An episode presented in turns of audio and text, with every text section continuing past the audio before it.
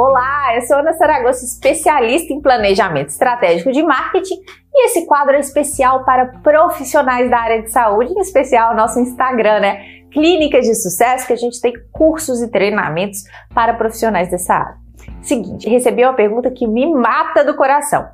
Ana, posso isentar minha primeira consulta? Como aquele princípio da amostra grátis? E eu já vi até profissionais de marketing falando que sim. E eu vou te explicar por que, que eu discordo totalmente disso com dois motivos. Primeiro, o que é amostra grátis? É uma amostra, não é 100% do produto. Então eu fui ali na farmácia, ganhei uma amostrinha da La Roche, né? A La Roche que tem bala na agulha, tem dinheiro para distribuir frasco até. Ela me entrega, digo aqui, ó, 3 ml de produto.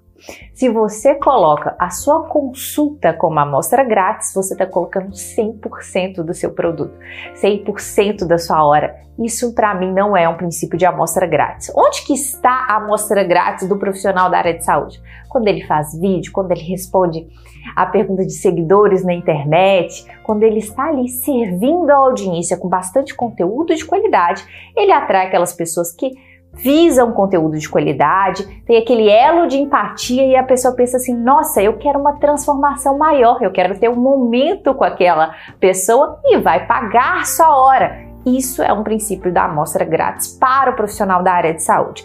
Segundo motivo para definitivamente você nunca aceitar fazer isso. Você está condicionando o seu cliente ou seu paciente que a sua hora, é, o valor, a pessoa não pode pagar aquilo.